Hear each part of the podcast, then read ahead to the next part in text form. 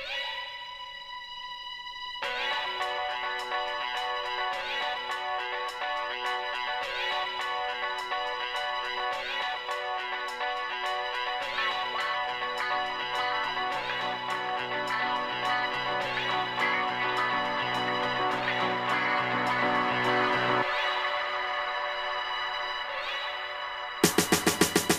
每次一听这个旋律，就像打了鸡血一样，好吧？欢迎收听每周末和大家见面的反派影评。大家好，我是波米。大家好，我是杨超。哎，今天我们听到了一个非常非常不同的一个声音，我们很荣幸的请到了一位导演。这年头啊，好像流行呃，影评人都去转行当导演，对吧？那我们今天其实有点反其道而行之，我们来让真正的导演来当一回影评人。我们今天虽然聊的是《谍影重重五》，但是呢，我们邀请的是一位咱们这个《长江图》的导演杨超来和我们一起来聊一聊。杨超导演呢，也算是今年到目前为止唯一一位作品入围三大电影节主竞赛单元的导演。他的《长江图》在年初的柏林不仅是入围主竞赛，而且最终拿到了最佳艺术贡献奖。摄影的李平平先生，因为有些导演确实可能是活好，但是可能他说不出来。但是咱们杨导可真的是不一样。我们也知道杨导他其实除了当导演之外，他也在国戏教书。所以今天特别特别期待。我其实都没跟杨导为了保持新鲜感，我都故意不跟他聊《谍影重重》的事儿。谢谢波米啊，这个介绍很全面。然后我也很高兴有这么一个机会跟大家见面。呃，因为你们是反派影评嘛，所以你们的 你们的方式都是反其道而行之。呃，你们请一个导演来做影评人，然后呢，请的还是一个《长江图》这样的呃艺术电影导演来给这么大的商业片做影评，这我觉得都都很反啊，反的很对。呃，我们之前其实已经在反派马后炮聊过关于《谍影重重》的这个伪三 D 的事件，他在内地制作了三 D 版，然后引起了广泛的不满。结果观众一呼吁，慢慢这个二 D 版看来又要恢复了。那个我们今天就不做太多涉及。这个三 D 这事儿，我是我是因为我是昨天刚看的哦，我我特地的在网上搜索，我一开始找百度还没找着那个文章，就是说北京呃二 D 版的《谍影重重》在哪儿看？我等了十分钟，出现了一个一个介绍，说出有那么十几家影院，嗯，我挑了一家去看了二 D 版的。我的这个反应当然是跟大家一模一样，这太令人愤怒了。这个事儿压根儿就是工商局该管，这就是对消费者的严重的不负责任和一种。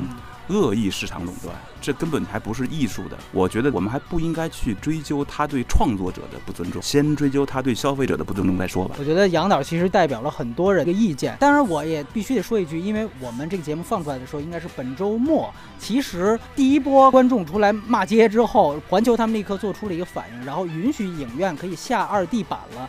所以现在我们说话的时候，应该说，无论是北京还是全国，应该开始二 D 感慢慢会变多。大家如果还没看这个电影，可以现在去在各种淘票的 APP 上去搜索一下，应该你就近就会有一些二 D 版。当然，我们知道三 D 版的票价还是贵，所以我这次也注意一下，虽然能下二 D 版的，这两天还是有很多影院纹风不动，你知道吧？因为毕竟三 D 版挣钱，所以这里我还要说，现在是可以排二 D 版的，所以大家要仔细去甄别一下，那儿看着是写二 D 的，你再去选，这个我觉得是非常重要的一件事情。当然，具体关于三 D 版的这些成因啊、乱象啊，这些我们在马后炮专门 P 了三十分钟去聊了这个事情，也欢迎大家去收听。搜索“反派影评”的公众号。OK，这次闲话少叙，我们主要来聊《谍影重重》的文本。那其实这里面有三个信息，还是主要告诉大家：首先，这个片子在北美的分级是 PG 十三级，其实跟它前几集是一样的。那这个其实是就是未成年人也是可以看啊，而且呢，就是说。它片中的这个暴力和色情的镜头也都不是太多啊，色情镜头没有。对，然后国内这个版应该是没有任何的删节，但是刚才提到了二 D、三 D 版，这个大家注意一下。然后它的导演和编剧都是非常有名的，也是金熊奖的得主，哎，和杨导一样，也是柏林霍克奖的啊，保罗·格林格拉斯，英国的导演。然后呢，他也指导了之前的《谍影重重》第二部和第三部，也是公认大家觉得这个系列最棒的两部，哎，都是出自他之手。除此之外，这个片子当然本身它的 IP 是来源于一个谍战小说，它的小说作者是罗伯特·鲁德鲁姆。但是说句实话，它跟这个文本已经没有任何关系了。然后另外一个编剧，我觉得一定要特别提一下，是克里斯多弗·劳斯。这个人是谁呢？是保罗·格林格拉斯以前御用的剪辑师。所以你就知道这个片子是以快速剪辑著称，以至于剪辑师是不是都要参与剧本创作了？他也是凭借《谍影重重三》拿到过奥斯卡最佳剪辑奖的人，这个是非常非常少的。因为杨导肯定也知道，就是说奥斯卡一般我们说剪辑奖是小最佳影片奖，这个奖一般是提名给最佳影片的大种子才有可能拿到这个奖。但是《谍影重重》当时多特殊，就它是一商业片，它不可能拿到大的奖的提名，但是它。却拿到了这个奖。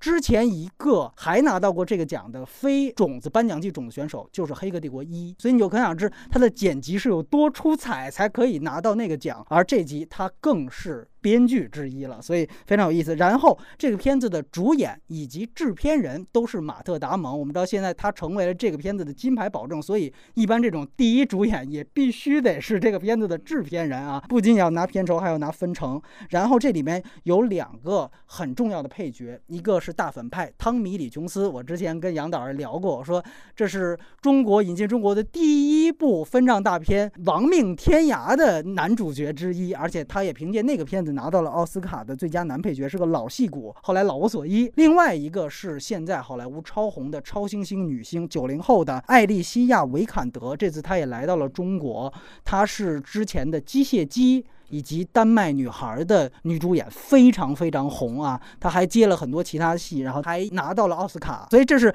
两个奥斯卡的男女配角得主。另外一个哦，对，也非常熟，文森特·卡索，这 这个是属于经常看欧洲电影的人啊，一看这个脸就知道是干什么的。对，然后另外一个是保罗·格林格拉斯从二和三带到这一部来的另外一个女演员茱莉亚·斯蒂尔斯。它尤其是第三部是作为一个主角，一直是陪伴马特·达蒙的角色，所以这也是为数不多的能活到 对，除了伯恩以外能活到这一步的啊。所以这一集的这个阵容还是比较强大的。它的片长呢是一百二十三分钟，是在所有达蒙出演的这四部《谍影重重》里面最长的一部。它在七月二十九号就已经在北美上映，在这一周八月二十三号星期二刚刚在内地上映。这个就是这个。片子的基本情况。那接下来呢，两位主播呢会分别对这个片子打一个分数，简单聊聊为什么打这个分，向什么人推荐。杨导先来，请。我呢是昨天晚上刚看过，我给这个电影打分是八分。这必须得解释一下为什么啊？因为呃，我是这么考虑打分的，因为打分呢其实是把一个电影放在同期的或者是一个相对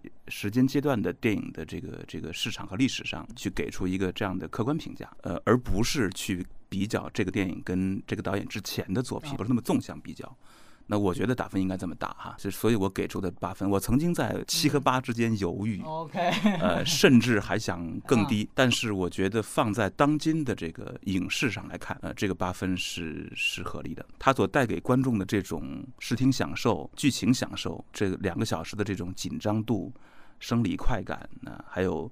剧情的那种基本的力度和引领度，我觉得都是值得这个八分的。主流电影观众，我觉得都可以在这部电影中得到观影享受。那今天特别好，杨导演他可能确实是从同期的影片，包括这样的一个维度。那好吧，我就当一次恶人，是吧？我从同维度的，因为我相信很多同这个系列的影迷也是这么想的。从同维度角度来看，如果从这个维度来讲呢，那我给七分。其实这个也不消说，因为大家也都明白，一二三几乎说是一个巅峰，而且当时这几个主创都说了，第三部完了，因为第四部他们没回归嘛，他们当时就说我们故事讲完了，我们也把自己榨干了，真的是没有东西再往出掏了。所以说呢，确实你会发现这一部，当然我们知道，就像《星战》说只拍六部，结果现在又开始金钱嘛，永远是一个。那么 OK，这个重启，我们也看到了，确实有导演自己的风格，所以它绝对是及格线以上，还是能够有那种紧张感。但是剧本的一些精细度方面，比二三确实可能是要退步一些。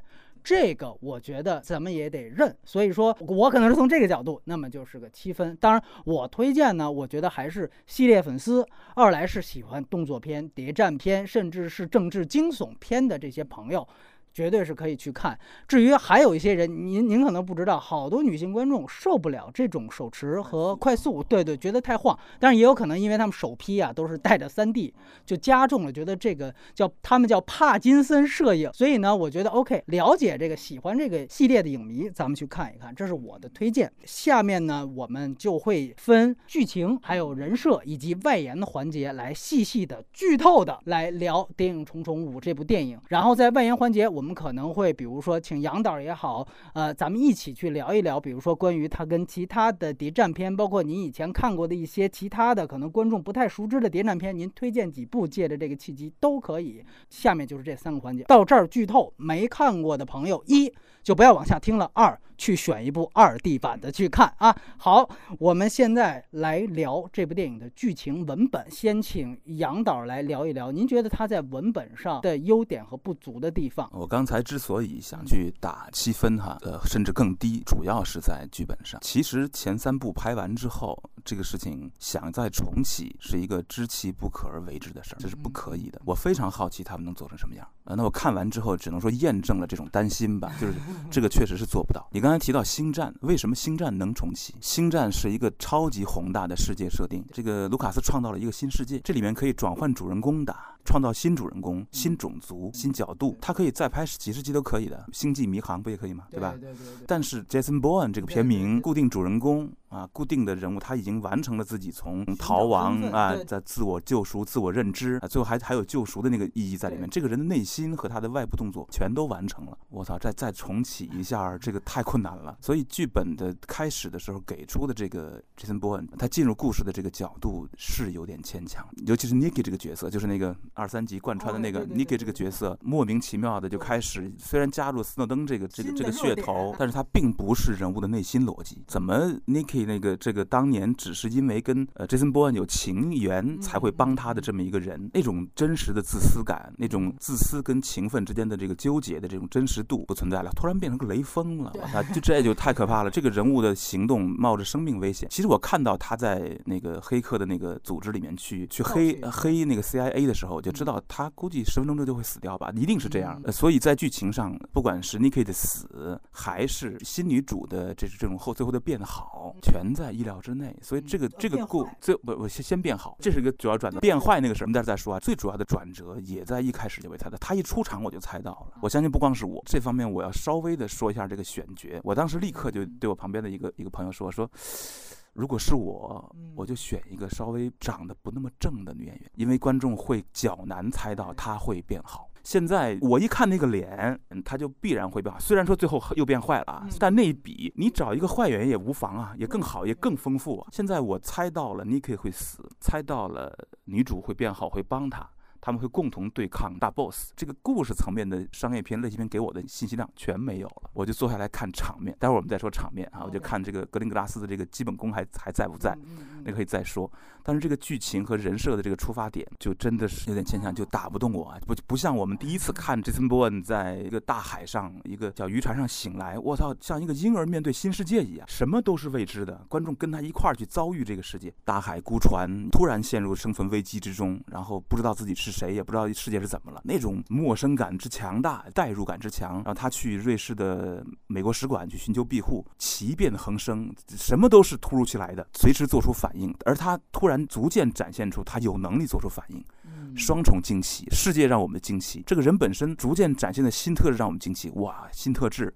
新的能力、新的技术，立刻做出反应，妙到毫巅的完成那个。我靠，那第一集简直是个，我 是个，是个故事片最好的体验，是太让我们享受了。说实话，这种体验很少，就美国类型片这么发达也是很少的。那第二集格林格拉斯加入进来，又给我们提供了这么精彩的那种跨时代的那种场面的东西哈，呃，那种东西其实某种程度是引领观众的。我甚至觉得他跟我都有相似的地方，两个极致啊，就是说《谍影重重》是快速的程度，如果你的眼睛跟不上，其实你真的体会的那个快感会少很多。那前几集，呃，瑞士使馆，第二部是那个杀手射击他的那个女朋友的，哇，那场戏给我震惊坏了，那个巨大的距离感，那个极远和极近之间的那个连速的剪接，我靠，就把我，我觉得那是那是一个商业片导演在拓展电影的语言时空。他其实，在商业片的这个领域之内，是一个先锋开创者。他能获得商业成功，我觉得都是有点有一点运气在里边的。但是他是个勇敢的开拓者，他其实提升了我们对商业片的这种关注度，他提升了人眼的关注速度，你知道吗？多次我重看的时候，我都觉得信息量好大。那么回到剧本和人设，第五集无法给我们这种前三集带来的这种未知感和这种移情度了。啊，这可能是最大的一个观众会觉得不满意的地方吧。啊，我相信也是你给他打七分的原因。我觉得哇，杨超导演其实这个口才让我之前想到，我看了一部纪录片《光阴的故事》，台湾新电影，大家现在也可以去网上搜那个资源。这其实是讲台湾新浪潮的片子，但是呢，它是全世界搜罗了其他的地区的所有的名导演来给台湾电影新浪潮背书的这么一个事儿。哎，当时我就看到在那个，因为当时我还跟杨超导演不认识，我就哎，我就看到有一个王兵导演跟杨超导演在那儿对谈的一幕。因为王兵我们都知道他是拍铁西区的，但是呢，我就发现。哎，为什么他的观点可能是那个样子的？就因为他其实是为了捧侯耀贤，然后去贬低了中国的第五代，觉得第五代都是集体主义的这样那样的。呃，他在部分上可能是对的，但是确实太极端了。我就想，如果我在现场，我一定会用《霸王别姬》或者《活着》哪部片子去反击他一下。哎，没想到杨超导演当时直接就用《程蝶衣》去回击他了，真的是看的我我就觉得非常过瘾。那是一种真正高语境的交锋。好在我们今天请到了杨超。导演其中一位啊，那我简单说说我，其实是这样，呃，我们刚才其实介绍过，他其实是也是一个大 IP，他从原来的原著小说改过。那其实这个原著小说啊，他在一九八八年的时候就已经翻拍过一版电影了。啊，那一版电影呢，它的主角是理查·张伯伦，也是当时的一位比较有名的演员。哎，那个版本当时，因为我们知道上个世纪八十年代是流行影视套拍，就包括《末代皇帝》也是那样，就是说我最后电影版完了，我还弄一电视版。我把更多的素材，然后我分好几段儿就在电视台放了，当电视剧放。它也是那样的一个套路。虽然我看的是它电影版的 DVD，但是比如说每隔二十分钟就有那种非常明显的那种淡出啊，哎，那个其实就是给电视剧留剪辑点的。哎，那个片子其实对于马特·达蒙的这一个系列，其实也是有比较大的影响的。追根溯源的，从八十年代我能看到很多东西，一下子就就让我明白了这个新版的很多东西是从哪儿来的。那个老版特有。意思，他还引进到了内地，作为而且应该不是内参片，就应该是什么正大剧场啊那种地方放过，而且特有意思。他那之前还有那种在那个没有人声的时候先说一段，这部影片是由美国华纳公司，就这种哎，先来了那么一段，哇！我在那个盗版的那个 DVD 上还居然把这个音轨切过来了。当时他八十年代虽然没有火。但是其实它跟当时的一些谍战片，你就可见出它有不同的地方。一个是伯恩这个系列，你会发现它的核心是这个特工，虽然也是非常的有格斗能力，各种地方确实都不是凡人，但是它的核心并非是救世界，而是救自己。这个是在八十年代就已经有了，这是非常不寻常的一点。而且这个片子呢，其实你深究它的背景。它其实是一个去冷战化的一个一个背景，所以说，当然这也是为什么八十年代没火，因为八十年代还在冷战呢，你知道吧？当时所有的谍战片，你要绕开这个，大家没兴趣瞧。但是我必须得说，这个文本确实是超前的，而且有很多的经典创意。其实老版就有，比如说那个落水的镜头，在第三集最后有一个坠水，其实在老版开头就有了。它实际上最后，呃，格林格拉斯在第三部其实是对于老版的那个一个，就是 OK，他开始是从水里来，最后我也要掉到水里去，是有这样的一个落环，他把它放大和继承了，这个非常棒。但是真正的原本创意，老版就已经有了，这是很有意思的一点。但是呢，老版确实因为它呃有有时代的问题，它有它的局限性，比如说。那，刚才提到这个理查·张伯伦这个角色，其实他的那个选角呀，还有点像那个蒂莫西·道尔顿和伊斯特伍德这俩人是谁呢？蒂莫西·道尔顿是八十年代《零零七》邦德的饰演者，哎，然后伊斯特伍德就。甭说了，演了肮脏的哈利那样的一个片子，就是整个你看张张伯伦这个角色，他的选角就是找着当时的谍战片或者孤胆英雄的那个样子去找，而且呢，他当时还是说要耍范儿。他的整个服化道，你会发现，他当时虽然也是逃亡状态啊，那个剧情因为都是一的剧情，其实都跟小说是完全一样的，包括马特达蒙那部，但是还是耍虽然是逃亡过程，就穿着风衣，哎，必须得帅，得有型，都这样的出来。呃，然后呢，另外一点，当然我觉得中国观众可能现在去看老版更无法下咽的是他的武打设计啊，那个确实是八十年代的都没法看，都觉得很可笑。呃，服化道也比较粗，但是我觉得好在它确立了一个很不容易的一点，就是它的。实景拍摄，当时那个片子就已经出现了苏黎世完全实景，然后巴黎完全实景，呃，纽约完全实景。那这些地点其实最后又全部在翻拍重启的时候落实到前三部里面，大家都应该记得。对，所以说这个老版其实确确实实它的几个核心的点都被新版继承了。就像刚刚才我们说的，它是救自己而非是救世界。所以从这个角度去看谍影三部曲的时候，你会发现，呃，因为我们。注意到谍影前三部曲，它的时间点是就很快的，三部曲就拍完了。这个其实正好是零一年九幺幺之后。我个人觉得，刚才您提到的所有的这些快速剪辑，包括这种高信息量的东西，其实凑巧暗合了后九幺幺时代北美的普遍民众的心理的那种不安全感。它其实前三部的所有的风格和氛围的营造，我觉得用一个词概括就是不安全感。它永远在围绕着这个，这个是它谍影前三部的核心，就是当然也有剧情方面的核心，就比如说您提到的第二部突然让女主角死亡，观众其实应应该说看商业片都有一个默契，男女主角是有主角光环的，不会死，只有诺兰什么呃黑暗骑士也也干过这种事情，很少的那都是这个级别的导演，突然一下子女主角死掉了，观众就不知道哦这个那我这个系列还有谁是？不可能不死的吗？没有，我告诉你，在我这个片子里面没有这个规矩，这个是剧情设置上的，让观众有不安全感。但是更多的，我觉得是一种氛围上的营造。这个绝对的通过快速剪辑、手持，包括您看他的那种拉背镜头，永远是镜头甚至一半都要被这个背面来遮挡，然后再不断在晃。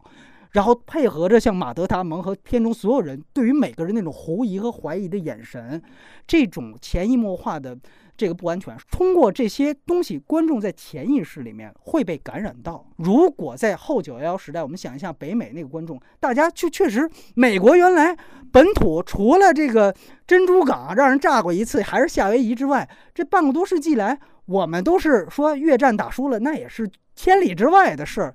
美国本土怎么可能有？忽然有一天，这个世贸大楼五个上班白领，让人让人给轰了，楼塌了。那在这样的一个情况下，所有美国人，因为那个时候我们都知道谣言也特别多，觉得九幺幺那只是个开始，是吧？但是后来就觉得被逮起来了，但当时不知道还要炸哪儿。每一个人心态都是那种不安全感。这个时候，我觉得《谍影重重》非常好的通过他的这种剪辑风格，把这种。暗藏于人们心中的后九幺幺时代的不安全感，完全的给激发出来。所以大家，哎，对，这就是我的感觉。而且我觉得他跟另外一些像邦德呀，像其他的汤姆克鲁斯的《碟中谍》系列不一样的是，说真正在那个情况下，尤其主角对自己不认知，他对于自身其实观众，我觉得在这种不安全感其实建立的一个桥梁，更多的是他对于这个人物可能会赋予一种同情。虽然他很能打，但是很可能因为他不知道自己是谁，这个时候观众其实对于这个人物甚至是有一种潜意识上的恻隐和同情，这个也是我觉得他能够极大的去带入观众的一个原因。为什么美国队长？你看美国队长二拍的，呃，前面也是学了半天这个，但是为什么没学到位？很简单，因为美国队长是一个超级英雄，他到后面又去整个去把神盾局就搞得天翻地覆、毁天灭地了。大家一下就觉得哦，OK，你跟我没关系，对吧？你还是一个漫画里出。但是伯恩从前三部，从一到三，从他的第一次落水到最后一次落水，一直是在一个不安和自救的状态。所以有这样的一个状态的时候。观众在共鸣和气氛上面有一个把握，所以我觉得这是最重要的。这个分析特别好，我觉得我我得夸你一句，这个分析很很准确啊。就是说，我不知道是不是格林格拉斯在九幺幺之后有意的强化这件事儿，但是我们从解读角度来说，这么说是非常合理的。整个的电影就是视听呈现的世界，电影从根本上讲还不一定是剧情呈现的世界，而而是视听呈现的感觉那个世界。这个世界确实强调了不安全感，这个分析特别准。呃，我可以补充一点，就是有趣的是，这个故事的指向还保留了故事的原初指向，也就是说。反面 BOSS 就最坏的，包括第五部啊，前三部也一样。到目前为止，最坏的永远都不是美国的外在敌人，而是美美国自己的自己的敌人，就是那些掌握美国权力的人。他们对美国自己的权力的质疑，要超过他们对伊斯兰世界、对外部。如果说在九幺幺之前那版本这么理解是可能的，是合理的。九幺之后，按道理他们有一个外敌啦，所以应该这个时候是美国队长，是这个复仇者联盟才对嘛？呃，这是时代的主题了。但是。这个伯恩系列最好的就是它在呃故事的层面上和在影像的层面上是形成了一个对应的，对，就是故事是指向的还是那个美永远是美国人自己最坏啊，别人不坏，我们自己人最坏，这很高级。然后但是他在影像上却强调了九幺幺带来的全世界给美国人带来的不安全感啊，这个这个对应是有趣的。刚才杨导补充的这一点，九幺幺它到底是自己的预设呢，还是说他的一个想法？我觉得很可能是凑巧，对，是凑巧。为什么呢？八八年这个文本就已经有了，他只是说在那个时候把它重启。但是很好的一点就是八八年没火，因为那个时候它去冷战化。但是哎，正好二十一世纪之后。就不是冷战了，所以正好拿这个文本，所以你就知道它这个文本的超前性。你反倒另外一个原来特别上个世纪特别红的那个 Jack Ryan 系列，就杰克莱恩三部曲《追击红色十月》，对那个其实在一四年也重启过一次，结果就非常不成功。重启过，是《星际迷航》新版的那个队长克里斯派恩演的，对他为什么就不行？就他还在讲俄罗斯，就就苏联解体了吗？我就把它改成俄罗斯，就这个就典型的文本过时了。但是恰巧他在那个时期重启赶上了，正好把这种不安全感大家一看，所以没关系，导演风格强一些，但是正好跟观众的共鸣就对上了。我们也必须要说，这个里面特别重要的一点，就是我们说这是一种对于观众潜意识的一种不约而同的殊途同归。这个不约而同的不约，我觉得特别重要，就这两个字特别重要。这个集里面，刚才其实杨导提到的一点非常准确，就是说他其实借了一个热点，就是斯诺登事件。这个也是这次主演来也好，包括我看导演采访，也是觉得为什么我们又回来了？但是他们要给自己找一理由啊，呃，不能只说啊我们是因为钱，找一理由。他们就说，因为在斯诺登事件发生之后。我们看到，哎，这个故事发现美国又有了新的一层要对于人们隐私的这样的一层剥削。我觉得我要有东西要表达，我要有东西要批判。但是这个时候大家就可以注意一下，这个可就不是一种不约而同了。咱们说白了一点，这是一种蹭热点，你知道吧？讲现在这种剥削热点，他又不像奥利弗斯通，我直接就去拍呃斯诺登本人，他也不是这样。之前我不知道您看没看过去年的那部《幽灵党零零七》，他那一部也是剥削了这个那斯诺登的热点，就。就是说，最后进到那个总部，发现所有人的电话都被那个总部的人监听。当时我也问了他那个制片人，他说：“对我们也是揪这个。”但你会发现也是非常不成功。这种东西它就失去了它浑然天成的可能性。这是一种蹭热点，觉得有些刻意，而且呢，属于赶鸭子上架。里面那个互联网精英那个那个人的这个角色完全不太成立。那段那段剧情非常的拖沓和那个干燥。那个荣耀好好写是可以的，是完全可以的。而且呢，我说一句，就为什么说它比二三的一些剧本上有退步，不够精致打磨在。当然这些可以被忽略，但是也可以被拿出来说影评嘛。就比如很简单，文森特·卡索就那个杀手，他当时呢是其实一边在跟那个汤米·李琼斯保持联系。对，一边呢就让那个跟伯恩接头的线人，就汤米·李琼斯跟这两个人都有接触，但其实他用的是不同频道。结果没想到，就最后那个那个线人的耳机被伯恩抢过来之后，他直接能听到卡索和汤米·李琼斯的对话，而且因此还做了变动。就这个显然是你没有想清楚的一个 bug，对不对？就所以说，像这种在二三里面，我反复看没有。真的是剧本程度无懈可击，但是从另外一点，我也必须得说，它有一些继承的地方。咱也要肯定之前的几部，一个是他在动作方面，我觉得《谍影重重》。前三部在动作方面，我之前其实也谈到很多回，他非常非常牛的一点就是这个系列是真正让好莱坞扬弃了香港五指的动作方式。因为我们知道，在呃《卧虎藏龙》和《黑客帝国》大火之后，在美国掀起了一批就香港五指热潮，就是说《卧虎藏龙》谁的动作设计一看袁和平，然后哇《黑客帝国》那么牛，谁袁和平就觉得啊赶快把香港五指叫来，结果当时其实成泛滥风，无论是漫画大片《蜘蛛侠二》还是《X 战》。警还是小到 B 级片，就那种玩命快递老板的杰森斯坦森那种，全部都是香港五指。那当时成泛滥风。这个时候，谍影重重突然他是用快速剪辑，说白了啊，就是他有一点，我们既然打套招不如你。那我就用剪辑把这些动作弹过去，但是我只要把速度感保持出来就好了。结果一下子成功了，使得后面的动作好莱坞动作方面发现了很大的变化。对，这个是非常重要。就是呃，其实香港五指在好莱坞的这个这个这个成功的那那些片子，我觉得都有一种漫画感。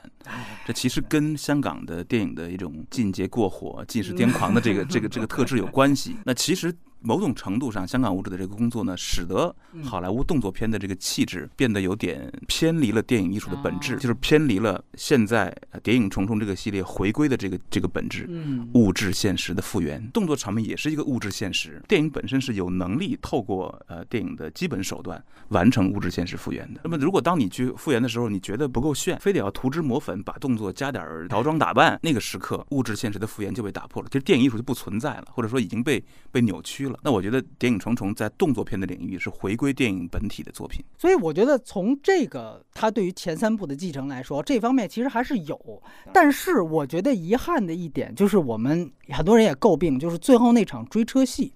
非常诟病，我是，哎，那个追车戏，我的感觉啊，那个那个追车戏是我觉得整最不满意的一场。嗯，它一共大约是四场大动作，这个最后这场追车戏是极为不成功的。嗯，也不光是冗长的原因，而是我觉得格林格拉斯在选择这个动作场景的时候有战略性的错误。在拉斯维加斯街头拍摄，我不管是怎么拍的难度先不说啊，光污染太多，在画面中光点太多，主体被摄物不清晰，导致观众的那个视觉被无数的那个光点。它无法控制那些光点，干扰。对车灯的那个反光、车身的反光，以及这个车的颜色的选择都不准确。那那场戏，我觉得是在画面基本构成上有点失控了。我举例来说哈，你你拿它比那个同样是被摄物在非常繁杂的背景下高速运动的一个场面是第三部里面的摩洛屋顶，我们看见的是太复杂的背景，那屋顶上各种吊杆、各种窗户、各种景深，全是那就感觉你密集恐惧症啊。但是人物穿着黑衣服，在基本上白的背景中，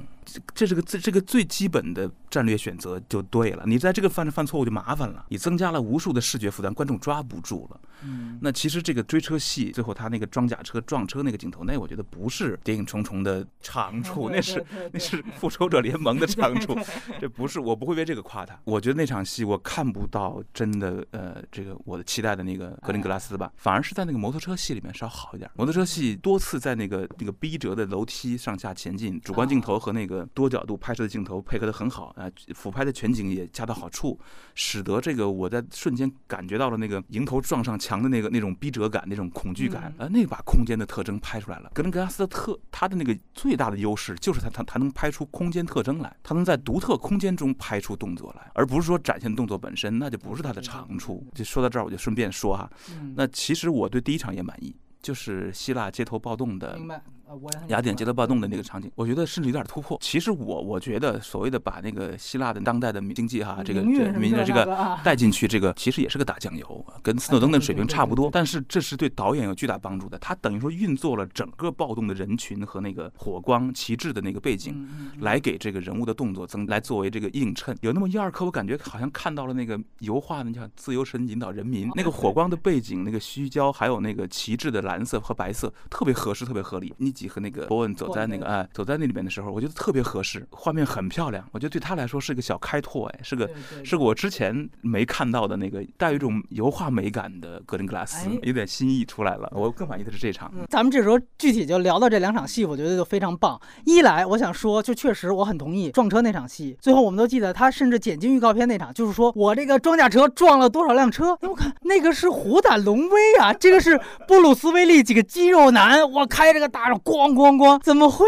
出现在这个片子里面呢？就完全是乱入的感觉。那个撞车镜头这么大，那个很大成本了，也最难拍，也没打到主人公身上，是路人呢。就他在剧作上也不对，不没在主线上，你没打在伯恩脸上，那个威胁必须压在伯恩脸上才行哦。嗯，所以就是说，感觉那场戏好像是制片厂必须最后来场大的，导演被架到 片场，对对对对，车已经买了，对，然后就说民运那场戏，但其实我觉得他的调度能力，我当时看到那儿，我就想到他真正拿柏林金熊奖的那个片子《血色星期天》，因为那个其实是他真正对于那是讲北爱嘛，那是他自己家乡的一个事情，当然他是站在同情视角的那一场调度，让我立刻想到了他的那种即时感，对于一场暴动，包括暴动当中人群的那样一些几面，包括快速剪辑，整个的那个技法，其实完完全全。但是我觉得，哎，杨导刚才一说，我觉得他也有不同的地方，就在于确实他在拍《血色星期天》的时候，真的是完全的纪录片。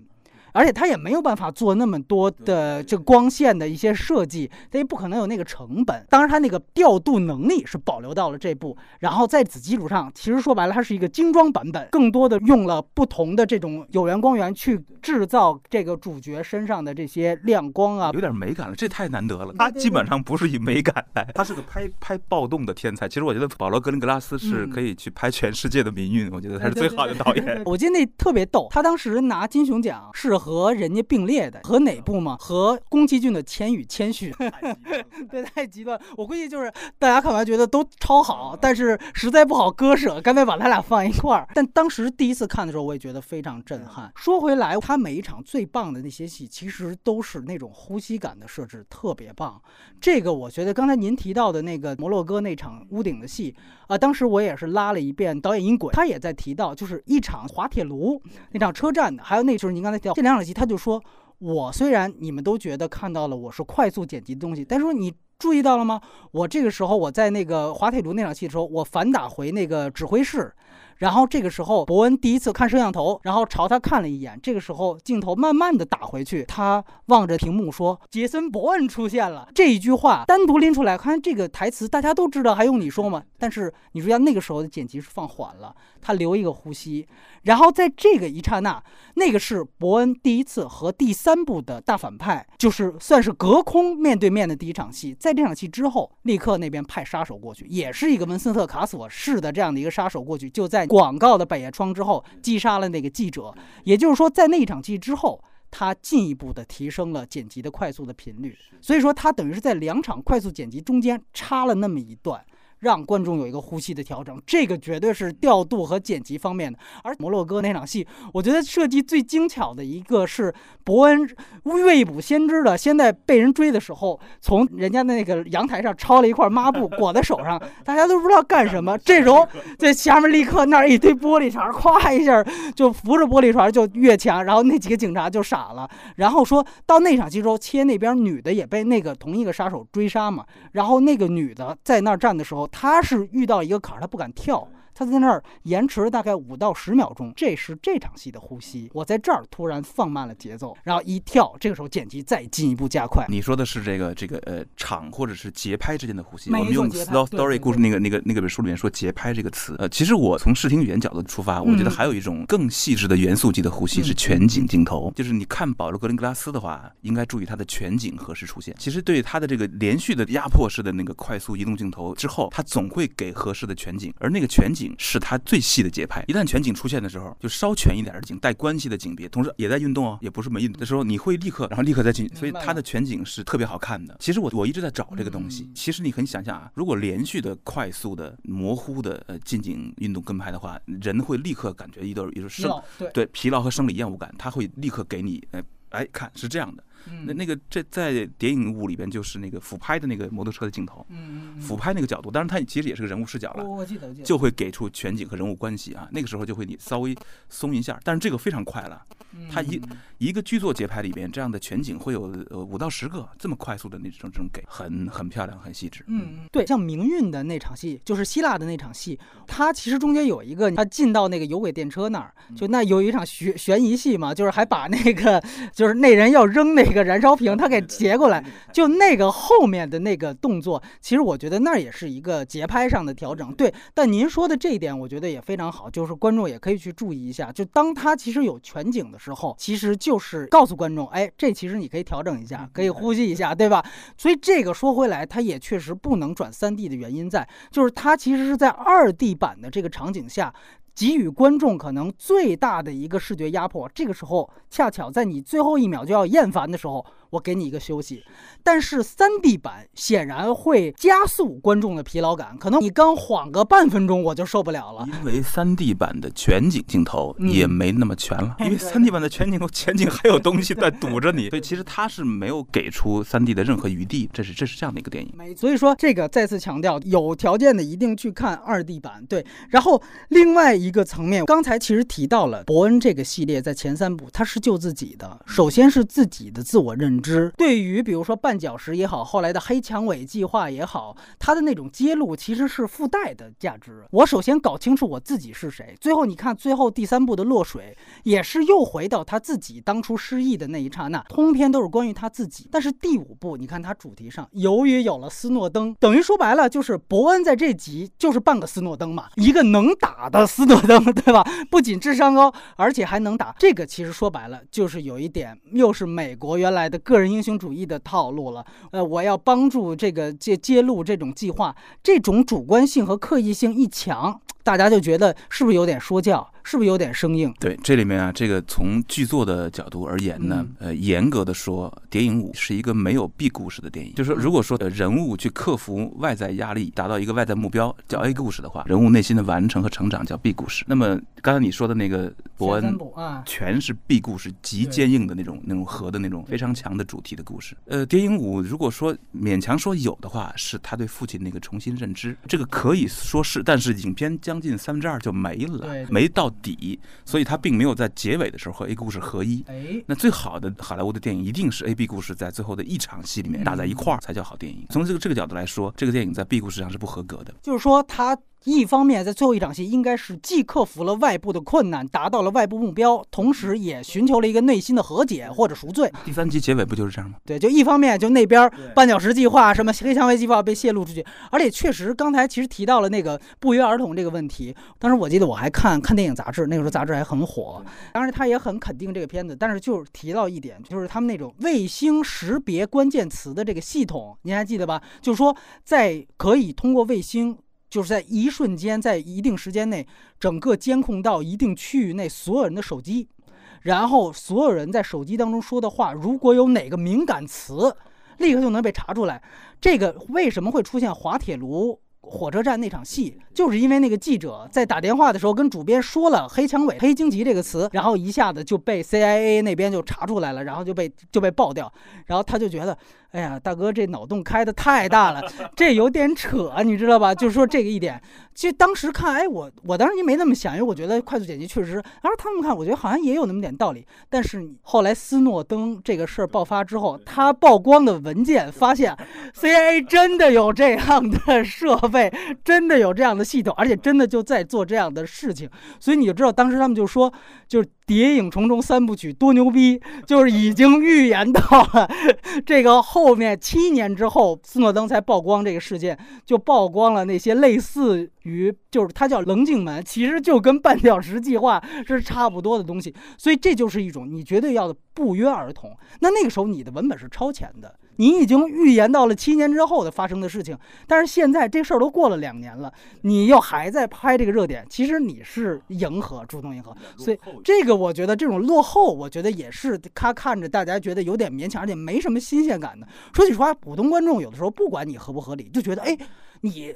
编这么一个系统，我们觉得非常耸动。哎，这嚯，震惊！对，尤其是几年之后一看，嚯，真真有这系统，太牛逼了！这这影史地位又高了一点。所以这个我觉得是它很重要的一点。对对对，嗯，在世界设定上有点落后于时代了。没错。然后接下来，其实我们可以简单的来聊聊聊人设和表演。很好奇，您刚才其实也前长折指谈了谈他的选角，包括这个角色的表演。我是有点认为他的这个女主角，就是这个维坎德这个机械姬丹麦女孩这个姑娘，是不是选的有那么点年轻？您是觉得有点正是吧？我觉得这方面，包括除了她，其他角色怎么看？首先，她在这个丹麦女孩这个片子里边的那个绝对是世界级的，因为丹麦女孩有一个那样的男男主啊，那么奇特的一个设定，那么奇特的造型，对。但是她，我觉得丝毫不逊于她，甚至她比她更内在，我觉得相当厉害。所以那个女演员真的是是是未来之星，她长得也是很很普通，我说好的普通啊，她不是那种极为强调某一种女性特征的美的那种长相。我觉得这种长相是未来，是未来。也就是说，其实导演们已经不太喜欢太漂亮的女孩了。你看，你比如说大表姐，就是她为什么那么火？因为就是因为那张脸上普通，所以带来了更多的可读性，更多的可适应性。所以这个维坎德这个这个女演员非常棒，但是。他不太适合这个角色，这个角色里面需要的是悬念。还记得那个二三集里面那个 Pam，，就那个那个美国女演员，中年女演员，你不知道她在想什么，很棒，而且也有她那个中年的那种美感和那个那个魅力。对对，琼·艾伦的厉害厉害。但是选择这个维坎德呢，会使得观众非常早的知道这个影片最主要的主线就是他们俩会合作。我甚至也猜到他最后必须有一个反转，最后他可能还是为了他的权利吧。哈，这个这个反转。如果影片的这个主线被被预料到，那么其实故事的你在战术层面上做再多努力都有点事倍功半了啊！就所以我不觉得是演的不好，是是选角的时候有点没有从戏剧性啊观众的这个感移情的角度去考虑这件事儿。如果是一个更中性的，呃，甚至有点办公室表的那种感觉的那种形象的话，一开始观众不会往那去想，你会藏得更深，那会更好啊。那结尾你还可以再回去，观众就更会为伯恩担心。之前我们在一。一二三里面看到过伯恩依靠他的质朴的魅力，曾经吸引女孩 为他去，对，所以我们我们会有一个预测，就是说会不会这女孩也来帮他？这，但是你又给我们这么一张脸，那观众甚至对脸的判断力会超过他对台词的判断力，所以这个事情你你改不了了，一旦这个脸一出现，就改不了了。嗯，所以这个可能是一个小小的选角的问题。那么我觉得选角是最大的问题。这些演员不存在演不好的可能性。那甚至推到极致说，我也觉得电影表演就没有演不好的演员，只有不太会判断的导演。一开始就没选对，这是第一个灾难。或者说你选对了，现场你没有判断对他的程度。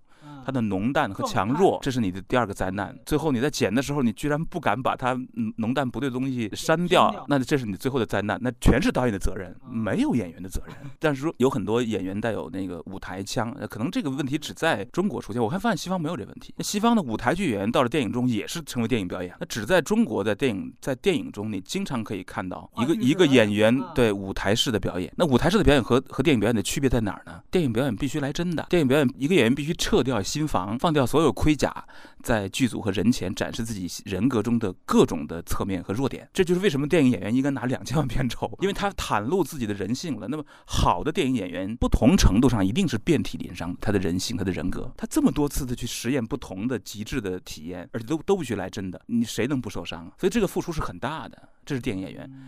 那全世界我觉得都是电影演员，就是电影演员啊，就是说一旦演员去电影中表演的时候，他都给真的，都尊重电影这个艺术的物质现实复原这个本性。只有中国电影，我不知道，也可能不止，我 我对中国要求太高了。中国电影中充斥着一大批给假电影表演的演员，他靠一种技术啊，舞台技巧去秀出某种性格或者魅力。在舞台上这是了不起的艺术，在电影中这是虚假的，这是不可以的。那很多演员靠这个还能存在很长时间啊，这是一个很令人令人震惊。在美国不存在，所以这些演员不存在演不好的问题，只存在导演在选的时候是不是稍有差池的问题。那我觉得格伦格拉斯在这里面，在这个维坎德这个角色上啊，稍有差池。其实我个人觉得，从人设的角度，他这一集很多的出现的问题，也确实是在他太套路了。他就在重复他第三部的套路。比如说，我们很简单，呃，从第一部开始，每一部都有一个狙击手，对吧？这一部就挑选了这个文森特卡索。我个人觉得特别卦象的一个角色。其实文森特卡索在欧洲电影奉献过很多很有层次的表演，但是我在这里不需要，我不需要你有很层次，你就你就耍狠就可以了。这个就跟比如说第一部的克里夫欧文，你你会注意到那个就是真的戴个眼镜，但是我觉得就第一部确实特别优雅。啊，我的那个他的你虽然他没有展现他的其他生活，但是你感觉到他这个这个人是有那个背后是有一个生活的，这个这个特别了不起。呃，那个人设真的太棒了。呃，对，忘了说这个杨超导演的《长江图》这个 获奖的这个评论团的其中一个评委就是克里夫·欧文。嗯啊，肩膀说。啊，不好意思，你值得更多。不知道这个是他演技时刻，还是发 发自内心？对，这么好的演员，你不好判断了。这个是插曲，而且就是老板那个就完全其实没有那么一个人。就他确实是有一个就刺杀小队那样一个感觉，其中有一个拿狙枪的就完了，就跟 CS 里边的那个芸芸众生差不多。但是你看道格里曼在发第一部的重拍的时候，就把那个角色强化出来，然后把他，你看整个的角色设计过一轮，太棒了。你看这个其实就太脸谱化了，对的。多说一句欧文哈，就是说你看，其实一二三里边，但目前所有的电影里边，欧文那个教授是最好的一个反派。为什么呢？因为他选的太准。你看欧文那张脸啊，他带有他有对他有棱角，他戴上眼镜之后，那个教授的感觉特别准。但是他的颧他的颧骨在这儿偏偏上，其实你第一眼看你是对这个人有点距离感的，他不是那种特别会让你觉得有点亲近感的人。这个尺寸把握的太准了。你选其他的，我随便找呃欧美的演员，我不比如说裘德洛啊，就完全不是这么回事。那裘德洛就得演一点，就得就得秀一点才行，就得靠。但是他不需要，欧文那个太直了，太硬了。裘德洛演过，您记得《兵临城下》？但是他演的是正派，那个反派，但那个反派也很棒，就艾德哈里斯，对吧？就他确实不行，他有点太人太漂亮是一个重大障碍。我告诉你，这在目前这个世界里边来说，说回来，那一个是这个是套路，之前已经见过一个狙击手，另外就是您刚才提到的维坎德，就是这个年轻女主角，实际上这里面构建的一个关系，就是她跟。汤米·李琼斯这个角色实际上是办公室政治的这个党争倾轧，说白了是他俩在这《甄嬛传》的，对吧？然后把伯恩给给算进去了，把他们俩当筹码。我利用你也是。这个其实看似好像，呃，最后来一个兜一个大反转，感感觉好像挺高深。但实际上你去看第三部，难道不是这样吗？刚才您提到琼·艾伦，琼·艾伦那个角色和那个大卫·斯特雷恩，就是跟王家卫演那个《蓝莓之夜》的那个那个人，那个那个角色我觉得演非常棒，声音比较哑，也是戴个眼镜，但其实智商也很高。对，然后最后第三部里被伯恩来了一调虎离山嘛，对吧？就是你看。他和就这个角色，大卫斯雷恩和琼艾伦，就那个女的角色，他们两个之间的那种张力是存在的。其实这里边你感觉，要不然你说你想制造一个后浪推前浪也没出现，因为给他们两个关系之间东西太少了。这就是剧情，它没有剧本，没有打磨到那种我可以在这么短时间内面面俱到。那三其实就是面面俱到，那那只能说三它太完美了。所以说这个其实是一个，但是说白了还是套路，就你是重复你三的，包括观众要看过，比如说格林格拉斯的绿区，其实也是一样，他的所有的片子最后，首先他所有片子全都是个体对体制。就一个人对抗体制，这是他的一个母题。另外一个就是像他绿区里也是，他是讲的在伊拉克嘛，那是一个战争片，但实际上他就是一个是中东专家，主张现实主义派，在美美军把伊拉克那个萨达姆政权颠覆掉之后，主张直接让另外一个军阀。来控制伊拉克，那事实证明，现在的现状来看，那那个策略是对的。但是理想主义那一派说，我们费劲巴拉打他干嘛？我们要打掉一个萨达姆，树另一个萨达姆，那我们还有什么意义？我们必须要搞民主，搞这搞那，这就是美国的那典型那一套。就等于最后你会发现，那也是马特达蒙带的那个小队长是被这两派利用了。所以你看，完完全全你套到电影五一样的套套路。所以你会发现，你如果熟悉格林格拉斯套路，他的所有人设。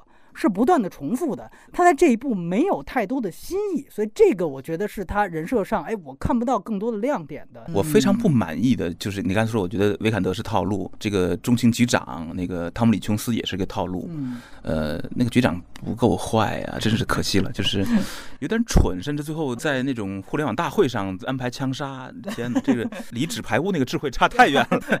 那我其实更不满意的是伯恩这个主角的这个入场点安排，他是个搏击手。这个忒 low 了，我的天哪！当个老师行不行？就是说你想个招儿，他这么多年隐藏在民间，他可能有各种生活，你可以脑洞大开的去想。打拳击是最 low 的一种，你那他可能就是想塑造一个这个人已经堕落了，好像那个这个时候那个女的来找他，他才哦可能说你看你现在都混成什么样的，他才有可能能够回到他的特工之路，这样一个欲扬先抑，是不是有这么一个想法？给人当保安去，或者给哪怕给 夜总会当保安看门的，他都会带有不同的质感。美国竞选总部的某一个设。社工，你就想那那人生活的复杂性。打拳击是我们对伯恩这个形象的最一拍脑袋的想象，就是不需要想象的想象，所以他这个出场就没有张力，没有没有距离感，他在重新回归，观众会有这样这样的感觉。有什么区别呢？压一开始的时候在沙漠上打拳，回头咱们到 就是也还是打拳，这个人物就没有弧光嘛，这个是太讨厌了，这个很不舒服。他其实可以从任何一个角度重重启这个人，而这个角度的选择，其实会带来剧本上的一个巨大的可能性。这个时候您说的时候，我就想到，如果你比如说像还是树大招风，就任贤齐那种，我靠，我现在就是天天在这儿等于是做正经生意的，但是我一拿到枪，我那个眼睛是亮的。那这个时候忽然有一个人来找到我说，要不然咱们重操旧业，你看看那边都乱成什么样的。呃，他这样的说，实际上是我不是为了真正救世界，我是自己也不爽。那我有这样的一个什么，或者说像摔跤王，就那种我到一个地方我。堂堂的一个大摔跤王，我去给人家去卖土豆去，卖土豆沙拉，然后天天去。老太太说不行，你这盛多了。然后我我我少播了一点，你又成少了，就天天就被这种生活琐事给折磨的时候，哎，这个时候如果有一个外力，确实他这个弧光可能就确实是更好，而且确实像您说的，就那个 B 故事的问题。他在这部其实没什么成长了，对对，没有有一个对他父亲的重新认知，这个认知也是看到一个文件就就就就完成了，就认知了。这个认知也没有带来动作的那种那种那种可能性，对对对，变成为父复仇啊，这个这都显得和那个呃前三集那种内心的那种。属于一个人内心世界的完成这个事儿，相比就就就就 low 了很多。而且我必须说，这个确实是他自己编出来的。就老板是一个什么样的状况？老板其实他是告诉你，这个大卫韦伯就是他原来的这个名字，他其实跟 Jason Bourne 不是一个人，是当时他们中情局因为要对抗另外一个杀手组织，所以找了 Jason Bourne。然后那个 Jason Bourne 在卧底的那种状态的时候，自己就变癫狂了。发现中情局控制不了他了，然后他后来就被就就就最后来回去去述职的时候，中情就把他关起来了，就因为他确确实实是杀了很多无辜的人，对。然后呢，这个时候那个就是这个大卫韦伯主动请缨说我要接替他，然后就类似于那个吴宇森变脸的那么一个设置，就把他整形。整形成 Jason Bourne 的样子，然后去执行任务，那是他的前史。结果中间在船上他失忆了，他失忆之后，等于他那个老板是有两层的反转。失忆之后开始哦，中间逐渐知道哦，原来我叫 Jason Bourne，但到最后。还告诉他，其实 Jason Bourne 只是你整形之后代替的那个角色，其实你不是他，那个是老板的一个角色。所以说没有他父亲的这么一挂的事儿。对，那个那老板里的父亲很老早就牺牲了，等于这个。而且说句实话，咱们不提老板，就提新版这个。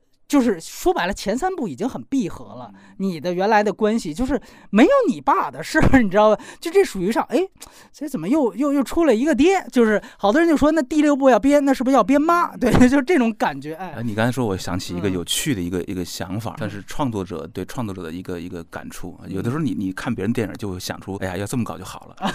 你看啊，就是其实伯恩这个人物哈，其中呃三部闭合之后，如果说还有什么东西没有完成的话，会是什么呢？假设。我们觉得三部从剧组上完成闭合了，一个人已经经历了九死一生，经历了无数折磨，最后知道自己是谁了，也去到受害者的后代那儿去做了救赎。哎，之后还有什么是有可能没完成的？如果是一个编剧，就应该从这儿去出发。那我觉得有可能唯一的一点啊，可能成立的是什么呢？是他曾经杀过三十二个人，那三十二个人命，难道你去后代家里看一眼就行了吗？这个事儿是最可能也最有道理成为伯恩。在他隐居的生活中不能过去的心理坎儿的关，我们就算说这集的起头还是他去大全 啊的话，那如果是我的话，我会设定让伯恩是一个永远不还手的人。但是你必须明确的用镜头告诉观众说，他挨的这下打都是为那三十二条人命挨的。要有他一个人在酗酒的镜头，有他闪回杀人的场景的镜头，让我们看到一个人的道德救赎。如果是这样的话，那这个起点就非常硬了。这个起点就是也符合美国的文化正确和政治正确，对吧？这是这是人性嘛，人命嘛。那么这个人成了一个很怪的人，打的满跟跟猪头似的那种感觉啊！但是他最后还会赢啊，或者他就是一个不赢的人，他也不想挣钱，挣什么钱？关键是我杀了三十二个人。当然，他前三部中这么痛苦的经历，那那种非人的折磨，他也经历过了。某种程度上，观众会说算是赎罪了吧？但是我们可以把这个伯恩设定一个道德稍微高标一点的人，赎不了，不好意思，我他妈做梦的时候老想起这事儿来。好，那就给他一个。这样的开头，给他一个他心里过不去的开头，让这个开头成为下一个剧作的一个一个起点。那这个时候 n i g i 怎么样才可能引诱波恩重回战斗呢？我们可以从这个角度出发，你能想出很多来，我相信大家都可以想象出来。比如说救一个关键的人，说你以为你酗酒能赎罪吗？对了，我操他妈，我打成猪头也没用，我现在我去救一个人试试吧，可能是一种啊，我不知道这个这个合理性还需要再去想办法。但是最起码这个出发点会有可能使影片。呃，在这个谍影五里面也再次带来一个内心完成，或者是一个内心重建，那么他就有 B 故事。确确实实，他开始的这个动因。你现在去追根溯源去想，其实还是不是那么明确，不明确。对，他有一点挨打的感觉。我刚才看，我我回想一下，我看到了，他好像是咣咣咣打了半天，最后一拳把别人打倒了啊。然后，但是第一场其实他准备了半天，上去一拳就打倒了。所以这就很模糊，你不知道他是在干嘛，他是在挣钱，还是还是仅仅极其混沌的状态？对，这个如果是混沌，那对不起，我觉得混沌的不够不够极致，不够苦，他不不足以提供重返的这个动动机。所以其实这个人物在我们讲叫激励事件之前的这个状态是蛮重要，而且。我觉得他和卡索想这里面塑造一个双雄的一个对峙，这个我觉得最后也是虎头蛇尾，就是而且就觉得世界怎么这么小，你明白吗？就开始卡索就是说，恰巧是因为你揭露了绊脚石计划，导致了我就卧底就被被曝光了，就觉得所以我这是跟你寻私仇呢。结果呢，到最后兜兜转转绕哦，原来杀掉我父亲的也是你，哎，那你就会解释不通。那卡索难道不知道？他是要有杀父仇人嘛？对不对？那他把你暴露了，你干嘛那么大怨气？就是你这个人设之间互相想的，自己反转半天，把自己绕进去了，就变成了一个非常脸谱化的，就为了这个服务的一个人，这个人物，所以他也没演不出层次来。而且就是说，我注意到，就今年好像是一个新气象，包括美队三也是到最后，就是明明是一个看似是一个很大的关于人类的一个是不是什么超级英雄安全法的一个问题，但最后你会发现落实。到最后。这个互相中打起架来，都是因为呃非常私人的感情，哎，比如说你伤了我兄弟，我得跟你干，哎，然后你在那个被洗脑的时候把我爹妈干掉了，我也得跟你上。就我看到谍影重重，我说，哎，我说美队三内战不是也这样吗？最后发现啊，你伤了我兄弟这个那个的，呃，就是杀父之仇。就你会发现，好像一切的你前面建立那些斯诺登的东西，也确实是蹭热点，成了一个背景。最后真的是实打实的，是一个很吴宇森的。你明白吧？就是那种，是我我也特别惋惜，为什么美国这几年的大片都越来越在人物上、战术上，还有的时候能能能勉强合理，在战略上，也就是人物的世界设定上这么灿弱的。也许他们真的需要需要向美国的科幻文学界再吸纳点新内容了，因为很多人物其实实际其实是从世世界来的，你得有世界设定的能力。所以现在好像最好的人物都在超级美剧里边，《权力的游戏》里边的人物那么一个一个硬邦邦的哈，这个这个乔治马丁有这个能力。是还我有这个能力，但是这个电影好像是大家都哎呀，越来越被年轻观众裹挟向这个游戏化的状态去了。这是没，真是可能他们的市场太去敏锐的去追踪年轻人的这个需求了。受众分析这种东西，对太跟大数据说白了。对，他就逐渐从呃观众就从大学到高中再到初中往那去一路往下探。越来越成为一种一种漫画和游戏化的东西，好，好像这种有能力做世界设定和这真实人生的呈现的这种作品，逐渐向美剧对这种趋势啊，感觉。而且我其实这里面也也也想聊一个话题，开头忘了提到，就保罗·格林格拉斯啊和克里斯托弗·诺兰，还有昆汀·塔伦蒂诺以及 PTA，他们都是为数不多的好莱坞现在仍然坚持用二 D，仍然坚持用胶片的胶片主义者。当然，这长江图也号称是咱们最后一部这个胶片的华语片，而且也确确实实都看到了，在柏林上也拿了摄影方面的奖。那么，其实我很好奇，就是说，现在因为也有两派观点。那么一派就是说，你这个介质其实无大所谓的，数字只要早晚有一天能超越胶片，能取代所有的这些东西。但是像诺兰他们的观点也很鲜明，就是究竟电影跟美剧，刚才您说了，现在势头这么猛的美剧还有什么差别呢？可能就是我们还是用胶片，是不是？我们还是用，当然诺兰是用 IMAX 胶片，我一定要那种质感，七十毫米那种种质感，它才能拖起来。所以这个就是我必须要大银幕，而且越大银幕越好，越要拖起来，这才是电影。对，所以我觉得两派看似好像都很有观点，那边也说那激光 IMAX 也可以实现，对不对？以后这慢慢出来了，所以确确实实这个，当然三 D 又是另外一回事儿。我觉得特别逗，就是呃杨超导演很好的一个朋友，也是是你的同学徐浩峰。徐浩峰，我踩他的时候，他也说过，他就说他仍然坚持原来的观点，他就说电影本来就是以二 D 的画面来去做三维的想象。他说：“这个就是电影，这是电影的定义之一。然后，如果不这么干的人，你你去直接拍三 D 了，那是倒行逆施。对。后来呢，因为我得知毕赣导演这是最近最红的一个导演，呃，我跟他聊了这个事儿，因为当时我还不知道他要下一步拍什么，他也不跟大家说，导演都很保密的。但当我说到这个时候，他突然一下子就，哎。”是是是是是说倒行逆施是吧？那我我下一步我就要倒行逆施一次，我就要拍什么什么这个那个就开始说，说完了之后录音笔关了，哎哥们儿那段你就别往上接了。对，我当时激动了一下，对，就你可想而知，每一个导演他们都很有才啊，呃，确实完全观点完全不一样，所以我很有意思。当然谍谍影五是另外一回事，这是转制的啊，呃，但是确确实实。胶片这个介质，包括格林格拉斯，你觉得是不是他的东西一定还是要这种？因为我们也注意到它夜戏，你可以看到那种胶片的非灵感，你都可以看到。呃，这是挺有趣的问题啊。首先，我对呃技术未来的发展是抱有呃期待的。哦，很开放的。嗯，很开放。我绝对不会认为呃数字将来一定达不到胶片目前所有的。呃，指标。二零一二年我们拍《长江图》的时候啊，我跟斌哥分析过这个事儿。斌哥是以非常呃扎实的呃依据，呃告诉我说我们拍胶片更合适。斌哥的依据是我们要拍长江，我们的有舱里舱外的那个好大光比，那么这种光呃亮和暗之间的这个过渡呢，数字在二零一二年还不如胶片强。他拍过数字，他非常懂数字的。同时呢，长江是一个雾霾、水汽。空气多层质感、层层变换的这么一个这么一个空气东空气感吧，这种空气感从细到粗之间的变换，从呃暖到冷之间的变换，这种变换的坡度。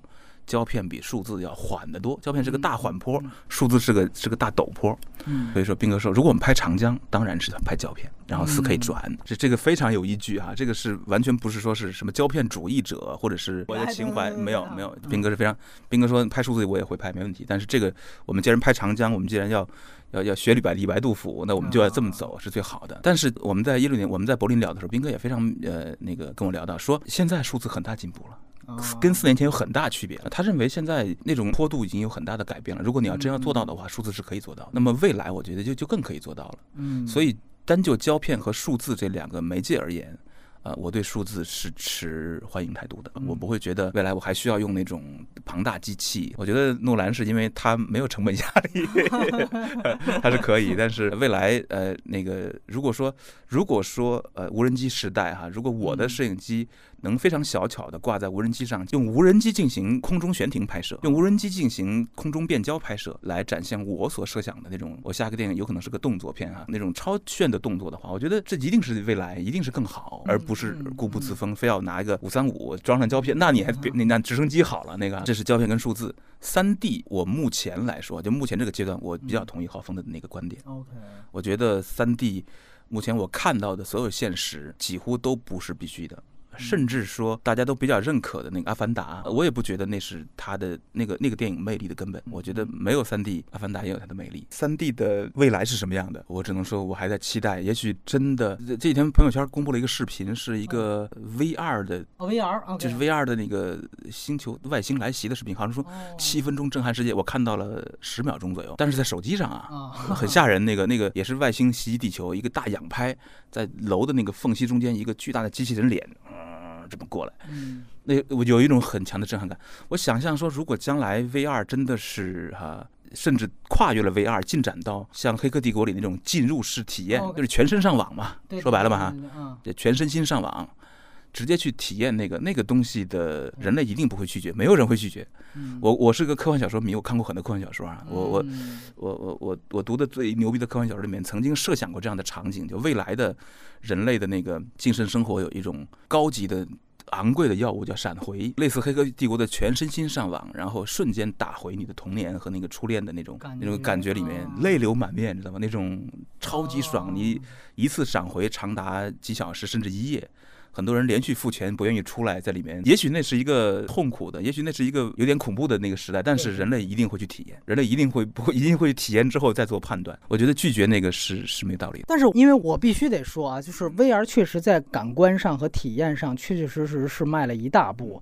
但是我想说，电影不应该是只是追求感官和娱乐的体验的极致，这不仅仅是电影的魅力，电影它还有文化价值，还有艺术价值。说白了，电影应该就是一个导演。他把他的选择和他选择素材的这样的一个方式传达给观众，而 VR 其实是把这个选择权更多的交给观众了。你可以自己转头去看三百六十度没有景别了。VR 是一个过渡东西，VR 绝对是一个很可能是个类似于那个巴铁那样的东西，我觉得。但是技术本身会跨越 VR 到什么 CR，我不知道。技术本身一定会往前走。我非常同意你的判断，由一个艺术家提供一个他的选择给观众，其他人这个这。这个模式不会消亡，不会消亡。不管技术到什么程度，回头技术会帮助这个东西倒有可能。你比如说，我设想过未来电影的一种放映方式，绝对不是网络，也不是什么了，而是什么呢？而是呃，杨超导演将在二零呃二七年发布一部新片。那个时候呢，我将会在一个固定的时间，呃呃，进入一个服务器，全身上网，然后再把我事先准备好的一些思维片段。瞬间开始凝思，发送给全球买了票的观众。有理，那就是对。然后就说你，你感受一下杨超在在这个可能一个半小时之内，他想象了什么？大家全在那个，你觉得你觉得不爽，你中间可以可以掉线走人啊。然后看在线人数来判定这个导演是不是 是不是有有有权利的。OK，这本身就可以是一个科幻小说的剧本，你知道吗？这就是一个脑洞。嗯，当然了啊，我觉得呃，说回来，我我个人觉得，确实像格林格拉斯。他的这些片子，包括他故意强调一些非灵感这些东西，我觉得还是在《谍影重重五》里面是保留了，而且有好处，而且有好处，对对对，起到作用了。没错，而且我觉得确实是像这些，尤其他很多，你知道他之前的片都用十六毫米拍，甚至都不是三十五，所以他就是要那样的一种质感。这个也确实是像像那个《血色星期天》就是嘛，只有这样的话才能。最大程度上贴近那个纪录片的那个那那个质感。其实现在到外延环节了嘛，我就是说，像格林格拉斯东西，除了《血色星期天》之外，它其实有一个叫海陆空三部曲，是什么呢？就是海的话，就是他之前拍了一个《菲利普船长》。讲的是索马里海盗，对，然后呢，他在更早以前，大概是伯恩之后，他就接了一个项目，是讲九幺幺的，那个是真九幺，叫做九三联航，讲的是其中有一架，哎，有一架飞机最后没炸造成，最后是坠机了，哎，那部片子是空。然后还有路，就是刚才提到绿区，对，那个是讲的伊拉克战争的事情。三个其实都跟政治有很大关联，但实际上呢，它有一个共同母题，跟伯恩的三部曲是相同的，讲的其实都是个体和体制之间的这样的一种对抗。而且我觉得这个个体是非常有意思。你比如说，我们现在想，可能这里面大家看过最多的是《菲利普船长》，就是汤姆汉克斯那部电影《索马里索马里船长》，哎，您看过对吧？对，其实你会发现那里面，我觉得他做的特别牛逼的一点就是。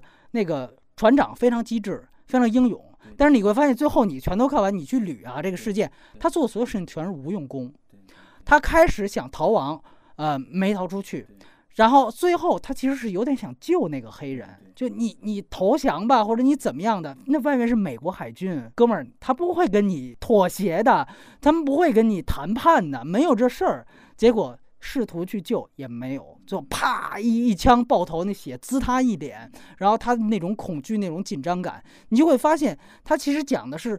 无论个体再怎么挣扎，没有用。最后决定整个事件的永远是体制，是外面的那个军队。那个体制，他他太美国了，所以他这么警惕美国的权利。他是一个急先锋吧，质疑美国的权利的急。所以我个人觉得，就是在那个电影当中，哦，其实你去看伯恩也是一样，他只能最后救自己。这个世界是不归个体来救的。这个导演本身的骨子里的想法就是，对不起，个体救世界在这上不存在。所以我就觉得电影五最后，所以他为什么还要拐一下，就告诉你哦。哦，这还是派系斗争，就必须我还是要明确，这是我一贯的思路。当然，只是说精致程度不够。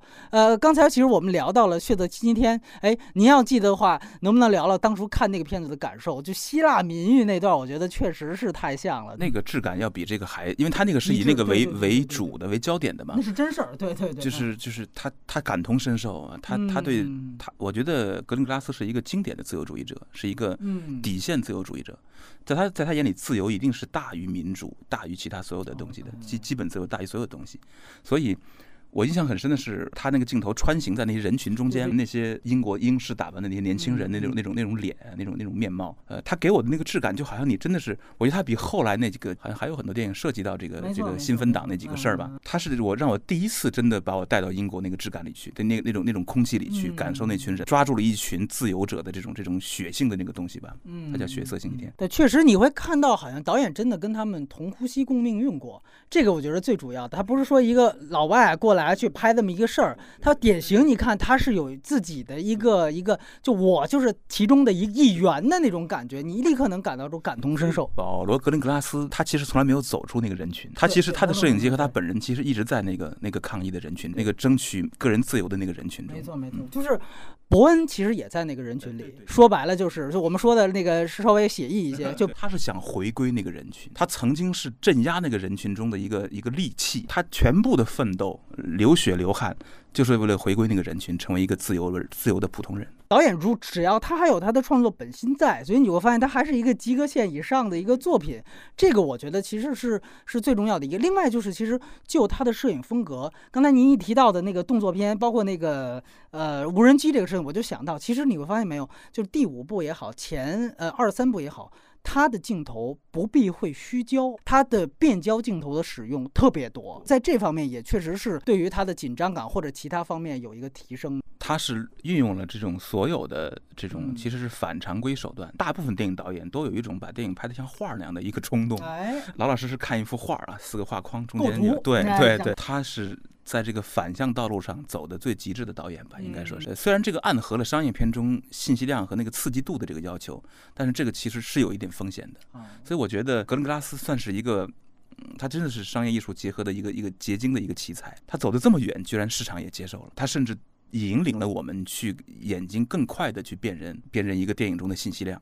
那如果说我愿意多看几遍贝拉塔尔，去感受他的魅力的话，其实我有的时候我也愿意多看几遍格伦格拉斯。对，因为你会觉得会有新的信息量出来，这这是两个极致哦。那个慢到什么程度，这个快到什么程度？所以影像的魅力是是通过这些导演在在视听上的这种这种探索而而维持的。不管这个导演是在拍类型片还是在拍艺术电影，其实他都是有可能在这个事情上。呃，给电影做出贡献的。其实另外一个我很好奇的一点，就是说，也有人说，其实他的片子，呃，摄影可能就没有剪辑重要了。或者说，有的时候我也会去想，因为我记得年初跟你聊，你就当当时其实你也聊到，当时你其实拍了那么多关于长镜头的电影，你也特别渴望，哎，终于有那么当时去尝试了一个。所以说，呃，我就能明白，哦，其实有的时候导演是需要可能一个熟练工种来保持自己这种节奏。我很好奇，就是说，你觉得是不是真的？在那样的一个快速剪辑风格的这样的一些片子当中，剪辑可能它确实可能大于一切，甚至大于演员表演，甚至大于摄影。呃，是的，是的，普通摄影呃干的那种最主要的那个活儿，让画面显得美，呃，让画面显得丰富和呃有趣。嗯，这个工作在。呃，保罗的现场我估计会不那么重要。当然，这次在雅典这个场景中，我看到了那种对后景的一些一些处理。这其实，在他的电影中不算很多。对他来说，呃，这么快速的剪接，抓住主人公就已经，甚至抓住主人公的焦点都已经不太容易了。所以，他不，你后面更属于无效信息嘛？对对。呃。这这，所以这个心意的改变，我还蛮期待他后面会怎么弄的。嗯，呃，但是对他的电影来说，剪接确实是第一位。因为其实我我这次看我为什么还给八分，就是因为他还是给了我那个呃，就是动作影影像影像师的那个快感。就是他，你看他音乐其实几乎没有中断过啊。对对对对。他几乎没有中断过，也是熟悉的旋律。没错没错。同样的味道，同样的这种感觉。然后那个音乐的那个呃强弱和那个节拍，呃。完全带动了所有的画面，和表演，它像个视听洪流，随着音乐节奏律动的视听洪流一样的极致性的扑过来。这个东西一定是剪接最后来决定这个洪流的。就比如说你想用用哪段音乐，其实某种程度上决定了你一旦确定一个音乐之后，你不可能在五分钟内换三段音乐，那你胡闹了。你在五分钟内如果是一段音乐的话，那个音乐本身又有一个固定的呃快慢和节奏的变化，那有可能就已经决定了一段台阶追杀戏的长度是。呃，三十秒还是五十秒？所以有的时候并不是剧情决定，也不是演员决定，呃，而是节奏决定，纯节奏决定，可能就是那段音乐决定。但当然，在中国的我们拍摄的时候，其实很多时候是因为资源不足，会导致说中国导演经常会因为拍的不够好不要了。哦，这这是导演的秘密哈，我们就做不到 工，但是他们不不不应该存在哦，他们是最强的工业。对对，他们想拍什么一定能拍到，一般来说，呃，时间也够。所以他们不存在这个这个难题，他们一定拍到了所有的东西。那最后的节奏其实是最后他们想达到一个。用影像构成的，用用动作影像构成的音乐的感觉，虽然有音乐，但其实动作动作影像本身也是音乐，是旋律，对对对，是一个律动的打击打击过来。他刚刚刚刚刚刚忽然间回到那个那个控制室里边，到两个人物特写，呃，说一句话，在说话的同时，音乐突然降低，等着一下，打，然后在下一个鼓点，梆又切进去。这当然是剪接决定这个所有的东西，这最重要的是一定是剪接。当然，这个剪接是大量的素材都到位的基础上才能这么决定。如果不是这么一种拍法，不是他的这种呃掌控能力，那你想靠剪接决定你也做不到。对，所以这个剪接其实是是导演了啊。而且呢，我这里必须得补充一个信息，就是说第五部啊，刚才咱们提到那场雅典的戏，其实不是大部分不是在雅典拍的，他那场其实是棚拍，是在西班牙的一个地方去拍的。哎，这个其实跟他前三部是完全不一样的，因为我们知道从老版开始的这个风格，前三部尤其是后两部完完全全是实景拍摄。当时他其实自己也提过，他就说我在那个为什么我要拍滑铁卢车站？当然那个他的野心也很大，他就说我是英国人，我在电影里面我看到过太多的伦敦，都叫什么？都叫游客伦敦。哎，说这个都是游客的拍法，哎，大本钟啊，国会大厦呀，我把地标一拍完了就完了。他说对不起，我不喜欢这样的东西。他说我要拍什么？我要拍东西就是。这个跟其他的城市一样，我就要拍它基础建设，车站、火车站，这是最典型的东西，我就要这个。而且他说，这个其实给给予我们特别大的挑战在哪儿？就是火车站不可能封，不可能封，那怎么办？我就直接得让我的剧组的所有人，就真的是在那样一个实景环境下，而且他们就是说，你你跟刚才也提到的那个摩洛哥那场戏，他说摩洛哥更正是这样，他那个集市那场戏，那他是说疯了。那当地人没见过拍电影的，哇塞，全都看镜头。他说，但是即便这样，我也不封地方，我也不封地，可以可以。他说，在摩洛哥也可以封。那样我是好莱坞大导演，我这大片达蒙来了啊，我这全全这全给我停了都可以。但是他说那样做失去了现实性。我宁可你你去给我解决大家看镜头这个事儿。其实他说你注意仔细看，有几个镜头是有，但为什么呀？我镜头快呀，对 我一秒钟我就给你闪过去了，你根本就不会注意。所以他用这事儿搪过去很多事儿，但确确实实他的那种现实质感真的有。就是他不再不用再去费劲的去找群众演员了，大家就在那个即时环境里，他的所有的实景质感，这个我们说这是他继承老版的电影的那种那那种质感，这我觉得真的很常见，因为好莱坞大制片厂有多少就跟我以前只是说在一个集市里，我上一部直接想到了就是秋菊打官司，我觉得只有那样的片子说哎要故意追求一个对那种质感才会那样做，就好莱坞的电影真的很少很少这样做，哎，但是不。知道是不是因为是蝶舞啊，蝶影舞这个上马快，马马上要首映，是不是就没工夫去做这个？但是我觉得是不是也因为这个可能，他有时间，像您说的，最后能做出一点美感来，在雅典那场戏，这个是可以，嗯，不行咱可以再来嘛，对吧？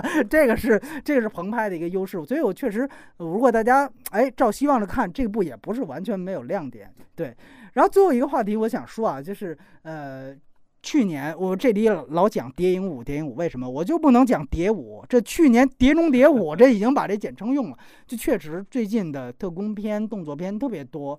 杨导呃之前也问了，其实看过挺多商业片的，做研究也聊的都特别特别好。我也很好奇，就是伯恩这个系列从开始包括到这部，你觉得和汤姆克鲁斯的碟中谍》也好，包括《零零七》詹姆斯邦德系列也好，甚至像前几年有一个很红的，呃，我们聊到过叫《王牌特工》，像这些片子，您觉得特工片的这些异同在哪里？区别太大了。OK，这个区别是本质性的区别。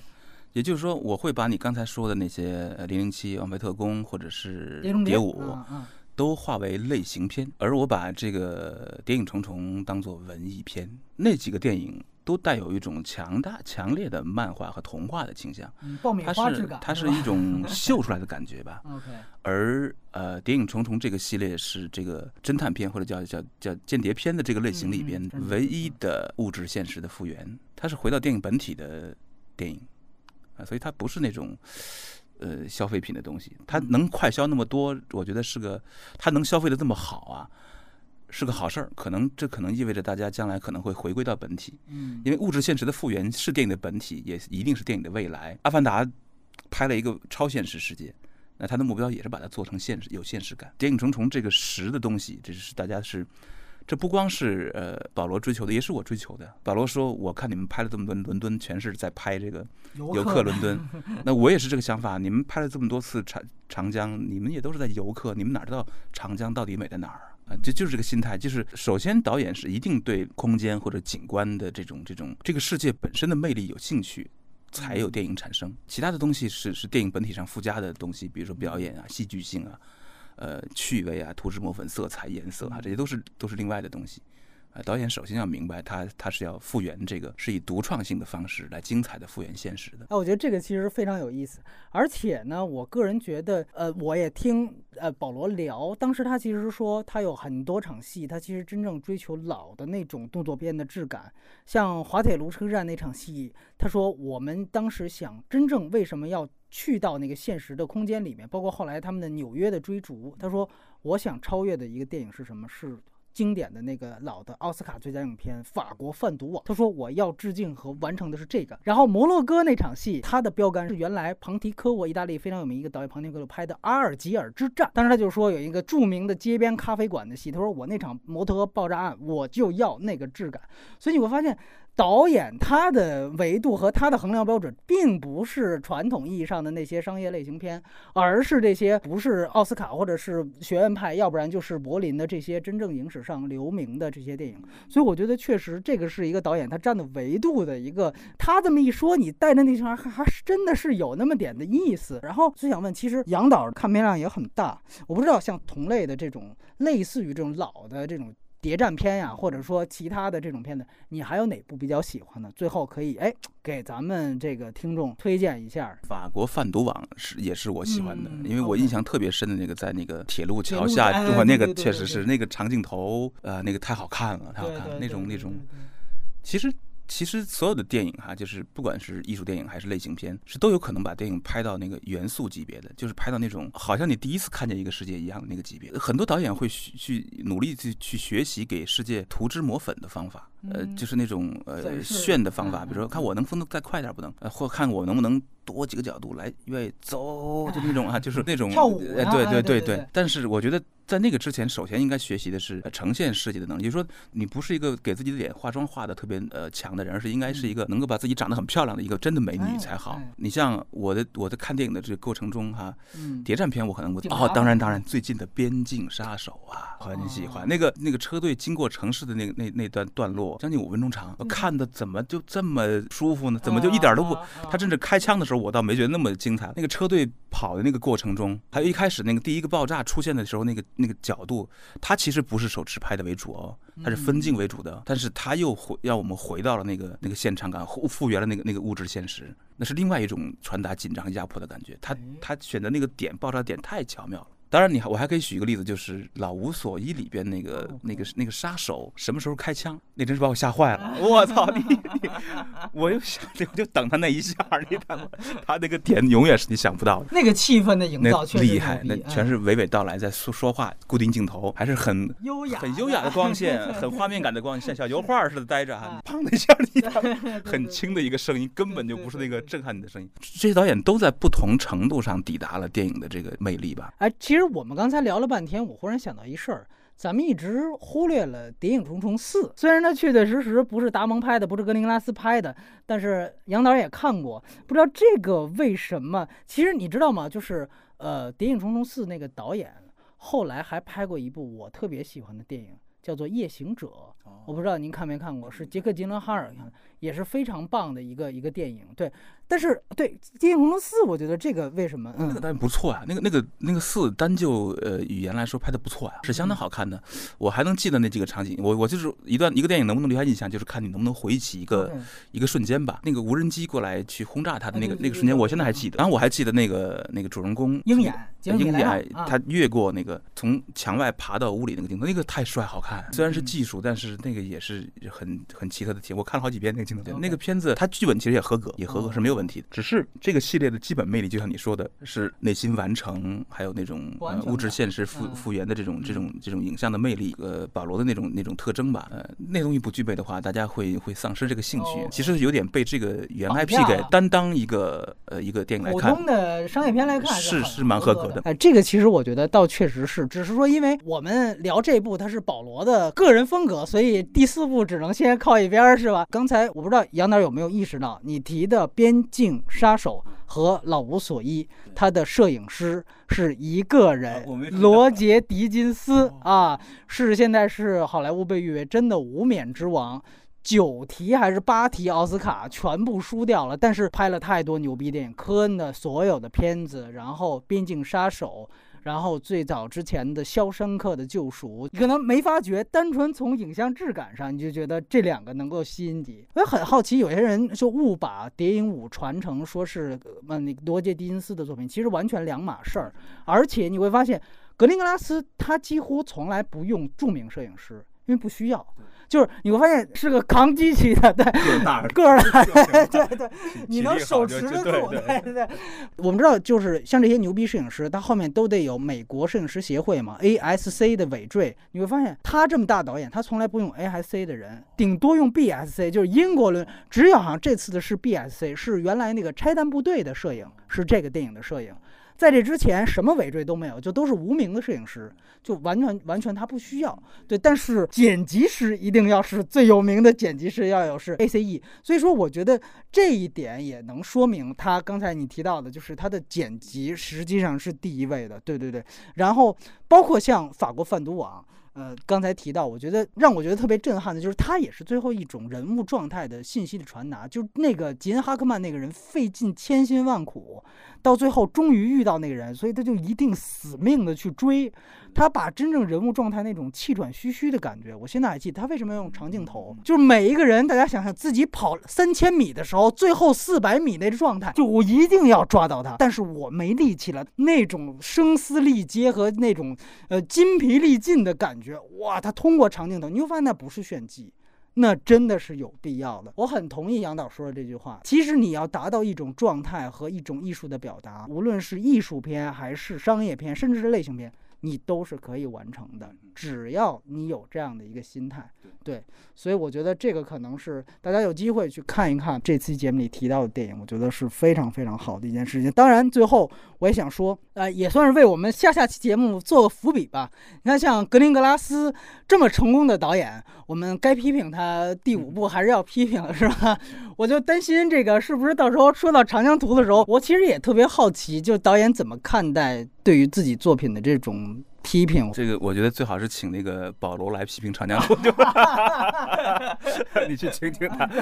这个这太正常了嘛？当然，保罗和我其实是在不同的两个层面的操作嘛。艺术电影更小众，中国可能一年生产的艺术电影都不超过十部。保罗这种电影呢，是必须去呃服务很多很多人，尽管它有很多的独创性，刚才我们说到那些独创性，但是它的基本类型的元素还在还在，它的基本模式还必须符的这个剧本呐，那个那个人物啊。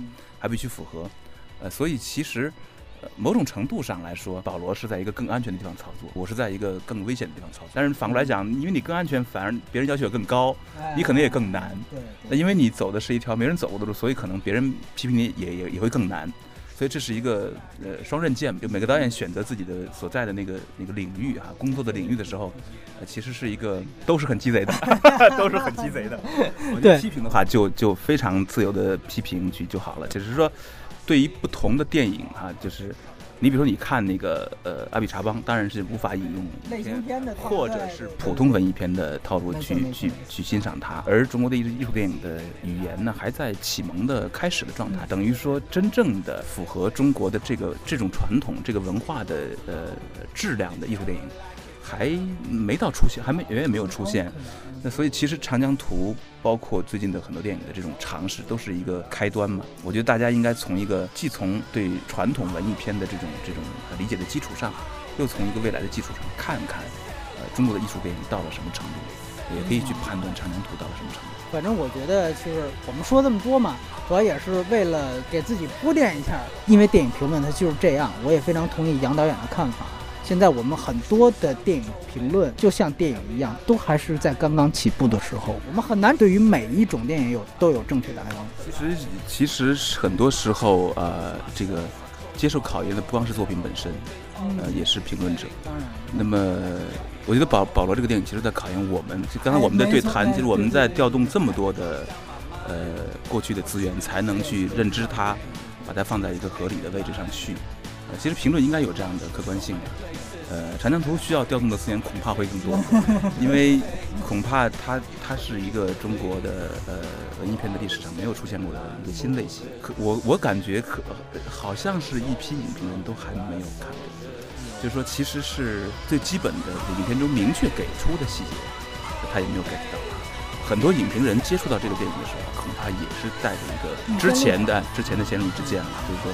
而而这个先入之见，很多时候是由于这个中国的文艺片跟艺术电影这两个这两个概念区分不清导致的。最近我跟那个谁那个洪伟老师聊，呃，一周之前跟方毅老师聊，他们俩也都疯疯狂的在说这个这个三三个概念区分的问题，就是呃基本上就是粗分吧，中国的电影呃市场里面应该有这三种类型片、文艺、片。后两者就文艺片跟艺术片之间，大家经常不做区分。嗯，这个不做区分导致了很多混乱，就是有的那个文艺片、呃艺术电影为了卖得好，说自己是文艺片；有的文艺片为了逼格高，说自己艺术电影；甚至有有的有的类型片为了自己逼格高一点，都说自己是文艺片。方力老师的痛苦是，百鸟不是不是百鸟朝凤完全是一个，百鸟朝凤是一个逆向。一个那么这个一个传统，这里边的是一个，它绝对影响。它你看这个，我觉得